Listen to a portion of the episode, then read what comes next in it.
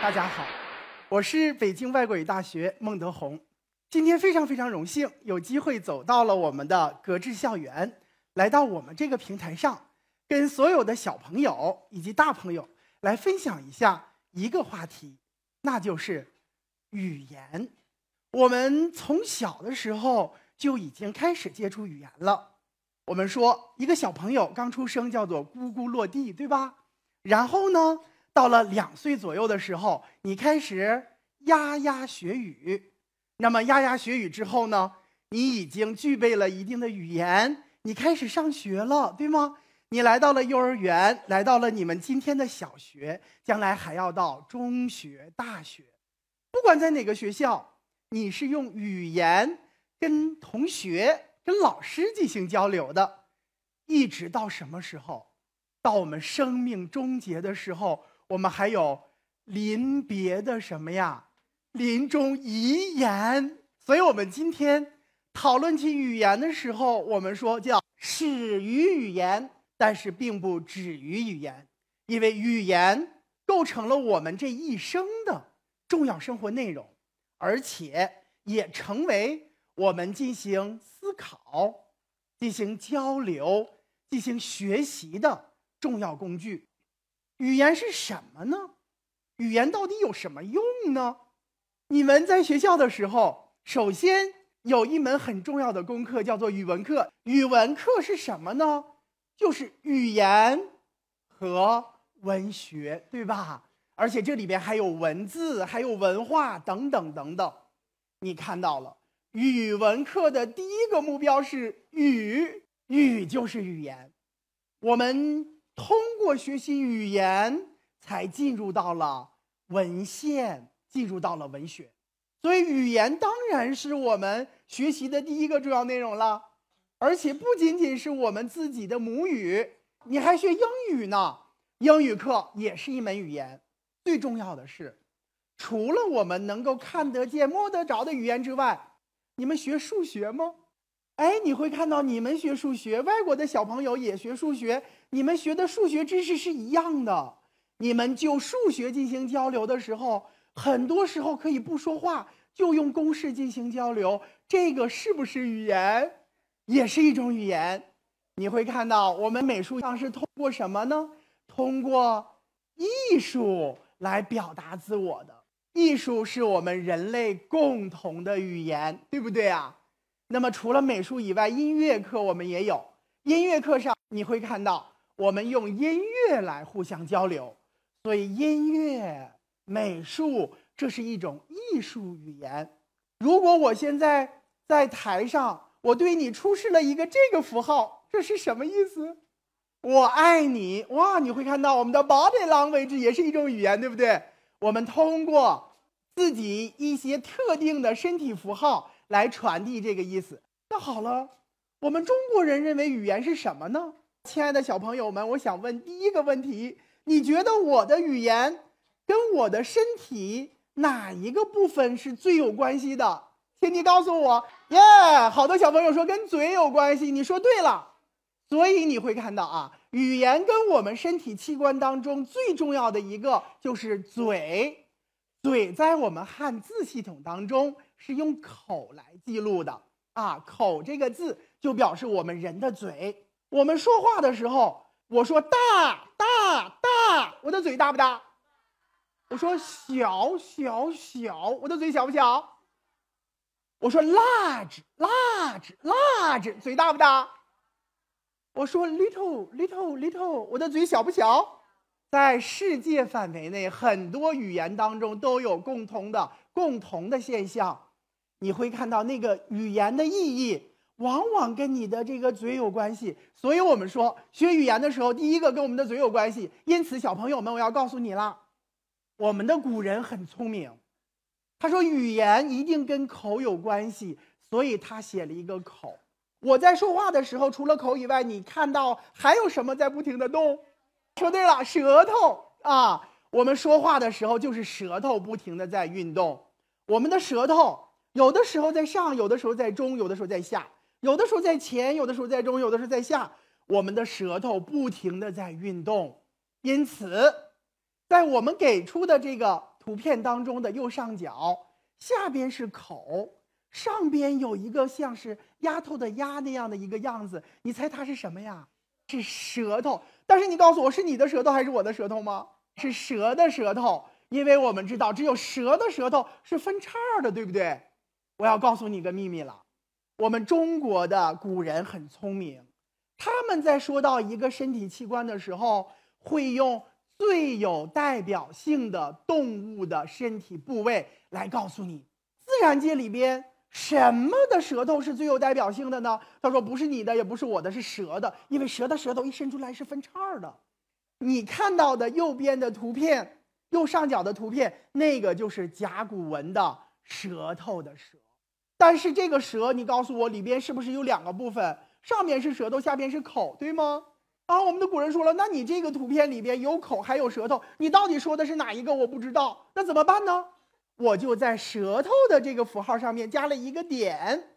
注意了，一种文字创造的方法就此诞生了，就是在原来的这种象形文字的基础上，我加上一个标志性符号。这种创造文字的方法叫做指示造字法。由这种方法创造出来的文字，我们叫做指示字。我比如说啊，我写一个刀字啊，这是一个刀，长长的柄，然后这是刀背，这是刀刃儿，这个字就念刀，这是一把镰刀的样子，对吧？但是我要跟你说，我说的既不是这个柄，也不是这个背，我说的是这个 blade 刀刃的部分。那怎么能够标示你说的是这个部分呢？我就在刀刃上加一点儿，太棒了，这个就叫做指示字。我就在刀刃上加一点儿，我就说的不是这个刀柄，也不是刀背，我说的是刀刃儿，这就叫做指示字了。所以小朋友们看一下我给的图片当中的右上角的第二个，它和第一个的区别是什么呢？第一个我没有告诉你哪一个部分是我要说的，到了第二个的时候，我加上了一横，我说的是舌头的部分，不是口的部分。你看到的这个字就是今天你写的舌头的舌。你看到这个字是三千多年以前的字，跟你今天写的“舌头”的“舌”一样不一样啊？几乎都差不多，对吧？啊，我们今天都已经把它给楷化了，但是样子都差不多的。哎，孟老师，我还有一个发现啊，你说“舌头”的“舌”，我怎么听着跟那个蛇的声音好像很像啊？听到了吗？“舌头”的“舌”和这个 “snake” 的“舌”好像是一样的声音。在我们的传统的中国语言文字研究过程当中，我们已经有了一个很大的发现。我们说，有一些词，它的声音如果是相同或者相似的话，在意思上往往有关联。刚才我已经说了，舌头就是通过蛇这个动物来告诉你的，所以它们的意思是相关联的。因此，我们看到了啊。第一个身体器官说话的时候，语言就跟口、跟舌有关系了。那么，老师，什么是语言？你要讲，怎么讲了半天讲舌头？别着急呀，在这个舌头的“舌”的上边，我又写了一个“一二三”的“二”字。这个“一二三”的“二”可不是二哦，它是什么字呢？好了，我如果画了一横，上面再画一点，你猜一猜这是什么字？哇，上，你已经猜对了。如果我写了一行，下面再画一点，这是什么字呢？太棒了，你们真聪明。你会看到我们的古人就是通过这种方式来告诉你，嗯，横上面加一点，这就是上；下面加一点，这就是下。这样的造字的方式，刚才我们说叫做什么字啊？指示字。哇，你们这么聪明，现在已经全部学会了啊。那么孟老师，我今天写的上跟你写的这个上怎么不一样呢？那是因为这么写上好像跟那个一二三四的二很像，一二三四的二，我们原来写的时候是两个相等的横，但是如果写快了，可能就不一边长了，它们两个很容易混同了。那么为了让这个二和这个上相区别，我们就在这个上的基础上加了一个数，上是个指示字。好了，孟老师，你说这个二是上字？我怎么没看到？其实，在我们的今天的字里边有很多。我举一个例子，表示的“示”字上边是不是一个二，下边一个小呀？这个就是上字。啊，这个二不是二，它就是上字。我们看到了舌头的舌上面又加了一个上，你猜一猜它是什么意思？太棒了，舌头的上边。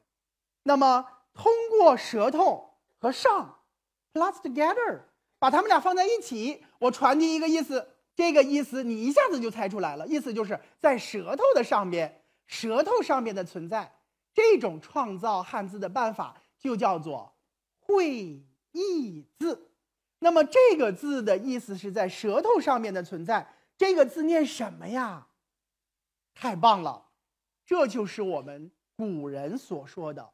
语言的言，言是什么？言就是舌头上的存在。舌头和语言之间关系密切不密切呀？密切，因为我们语言的言和舌头的舌其实长得很像。我还要告诉你个秘密哦，全世界范围内，舌头和语言之间密切的关系，很多语言都是这样看的。比如说在英文当中。舌头这个字叫做 tongue，而 tongue 这个字的意思也有语言的意思。与此相类似，在德语、法语、保加利亚语、阿尔巴尼亚语、俄语等等语言当中，舌头和语言之间都是同源的，也就是说，它们往往都是有共同的词形的，它们有着一定的关联。全世界范围内，我们都认为语言这件事情跟舌头、跟口有关系，而中国人说语言其实就是你的舌头不停的在这儿运动，在舌头的上面诞生出来的东西。你觉得我们中国人聪明不聪明？很聪明啊！我们的先人早就说了，语言就是舌头上的存在。那好了，我们再来看看什么是语呢？你刚才说了语言的言，什么是语呢？哦，语言的语，语文的语，左边是言，我们已经很清楚了。那么右边的那个无是什么意思呢？这个无有个五，还有个口，这是什么意思呢？汉语当中的这个音节五，这个声音它有一个重要的意思，就是交错。交错的意思就是交接在一起。孟老师，为什么呢？好了，我们一个一个看啊。我们有一个重要的词叫中午，你告诉我为什么叫做中午呀？就是在上午和下午中间交错的地方，所以这就是中午啊。我们还有一个词叫做忤逆，忤逆的意思就是不听话，就是爸爸妈妈让你往东边走，你偏要往西边走。好了，往东往西，你会看到他们交不交错？交错。我们还有一个词叫忤逆。啊，这个忤是什么呢？是牛字旁，牛字旁的这个忤逆的意思是什么呀？就是牛和你打架不听话，用脚来顶你，对不对呀？你们之间也在交错啊，也在交错。我们还有一个词叫做武术的武，武就是手握武器，坚定不移的向前走。为什么向前走？因为你胸中有理想，眼中有道义啊！你为了坚持真理，要向那些行不善的事情的人。啊，要去跟他进行征伐，所以就是他是不善的、不义的，你是正义的、善良的，你和他之间发生了交错，这个就是武了。那好了，孟老师，我们还有一个词就是语文课的语啊，语文课的语的右边是无，无这个字的意思是我，那我又是什么样的交错呢？为什么我这个词叫做武呢？为什么呀？因为我们每一个生命的个体都是爸爸妈妈的孩子。同时，你们也会成为自己孩子的爸爸和妈妈。你是你的爸爸妈妈和你的孩子之间的交错，发现了吗？每一个生命个体都是这个生命链接当中的一环，也是这种交错。所以我们就知道了，语言的语是什么呢？通过言这种方式进行什么呀？交流就是以语言为中介进行人和人之间的交流，所以你会看到我们的古人说“论难曰语”，语不是一个人在这说话，语是交流。很多语言都是一样的，在英文当中你会看到我们的那个英文课本里边有一种重要的练习叫做 dialogue 啊。我们还说了有一个词叫做 conversation。你告诉我什么叫做 conversation？谈话、对话。那 dialogue 是什么？是对话。dialogue，log 就是 language，就是 long，就是语言的言，而 dial 就是 between。所以 dialogue 就是什么？就是 between the speaker and the listener，是 by the language。所以 dialogue 也好，conversation 也好，他们都表示的是什么？是以言为中介的一种人际交流。这个 dialogue 和 conversation 跟我们刚才说的语言的语的意思一样不一样啊？完全一样。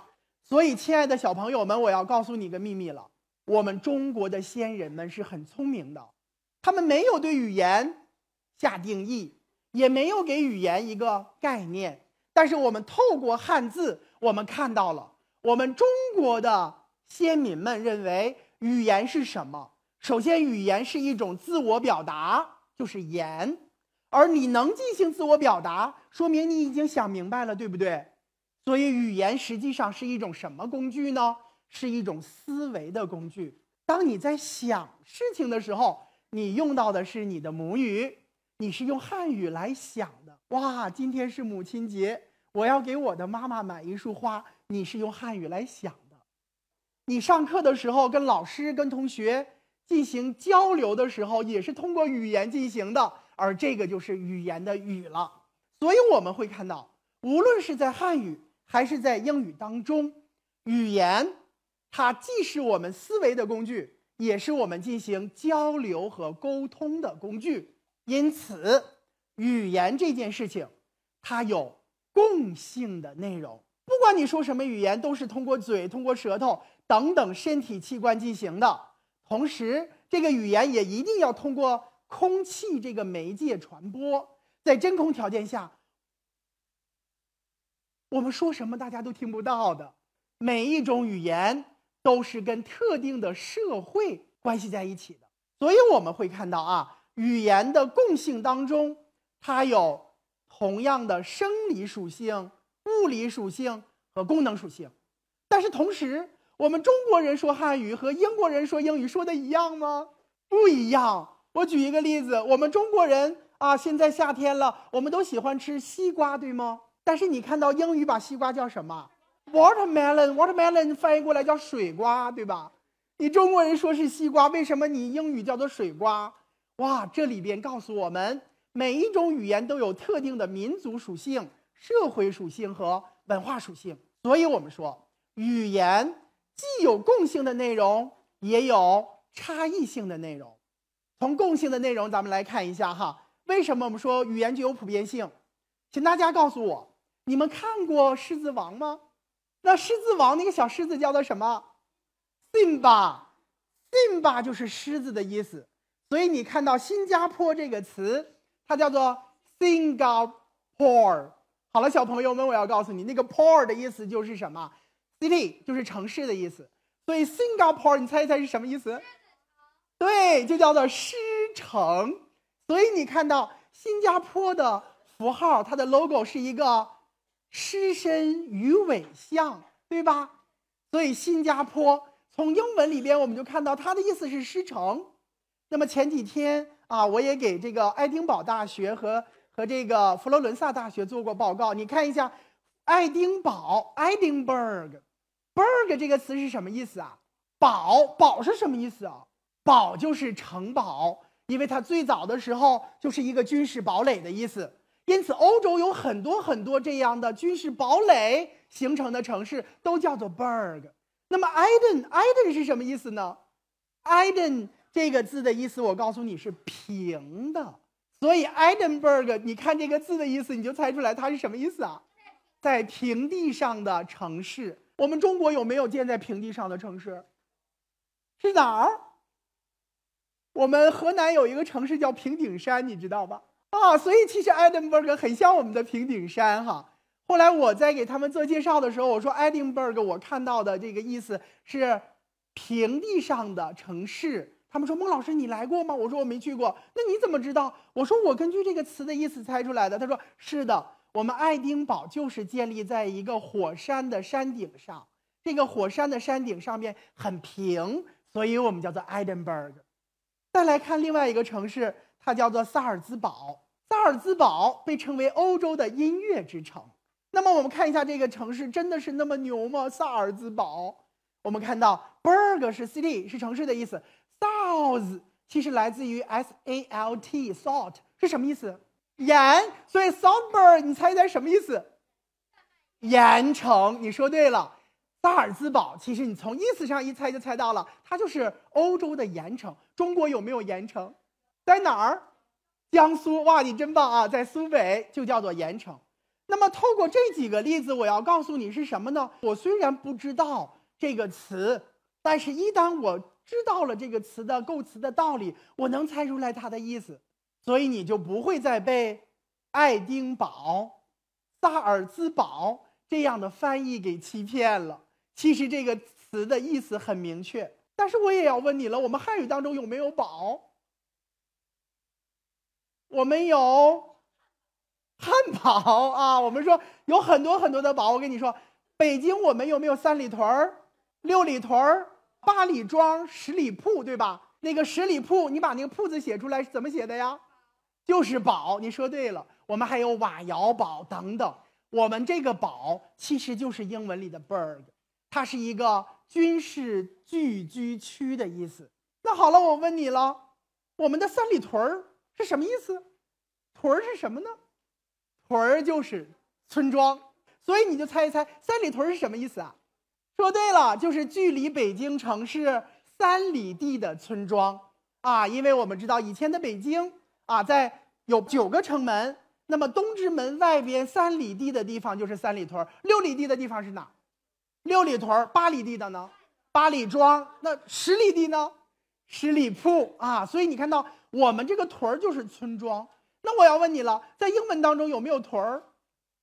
我们看一下，我们有 Washington，还有 Newton，还有 Princeton，还有 Barton，还有很多很多的这个 ton。你看到了啊？英文当中的后缀 t o n 就是我们汉语当中的屯儿。所以你看一下，Washington 它的字面意思是什么意思啊？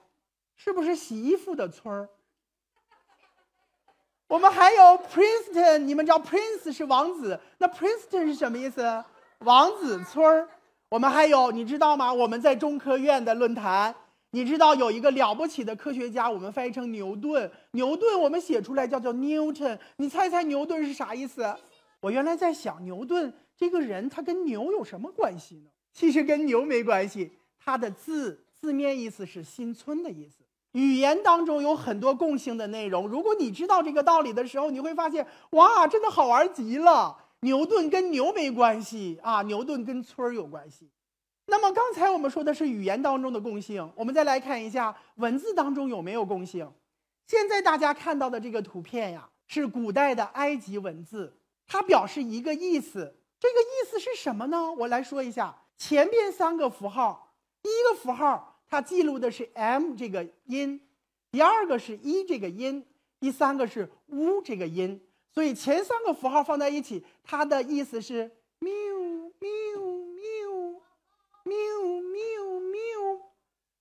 你不懂，他在喵这三个符号之后，他又画了一只猫在上面。哦，孟老师，我猜得出来，它是什么意思？它是猫这个词。你说对了。我们汉语好像也是这样啊。我们汉字“猫”是怎么写的？左边是什么？反犬旁。反犬旁告诉我们什么？这是一种动物，就相当于现在你看到的图片的右边的那只猫。然后右边是什么字？是“苗”。苗就是“喵喵喵”这个声音，所以它相当于现在你看到图片当中的哪几个字？左半部分的三个字母。那么这个汉字“猫”，我们叫做什么字？形声字，你看到的这个古埃及文字是不是形声字啊？也是的。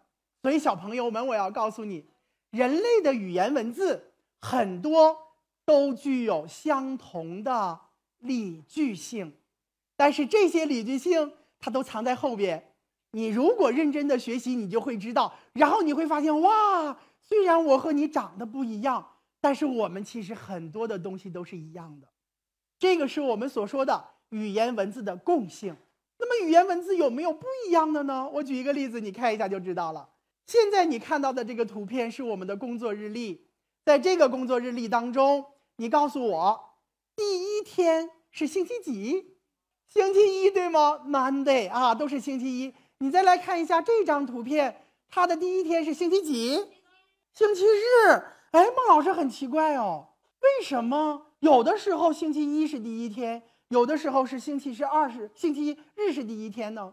我们来看一下汉语“星期一”这个词，你觉得一周的第一天是星期几？是星期一。星期一就表示一周当中的第一天。但是英语当中的星期一叫什么呀？Monday。Monday 就是 Moon Day。Moon Day 是什么意思啊？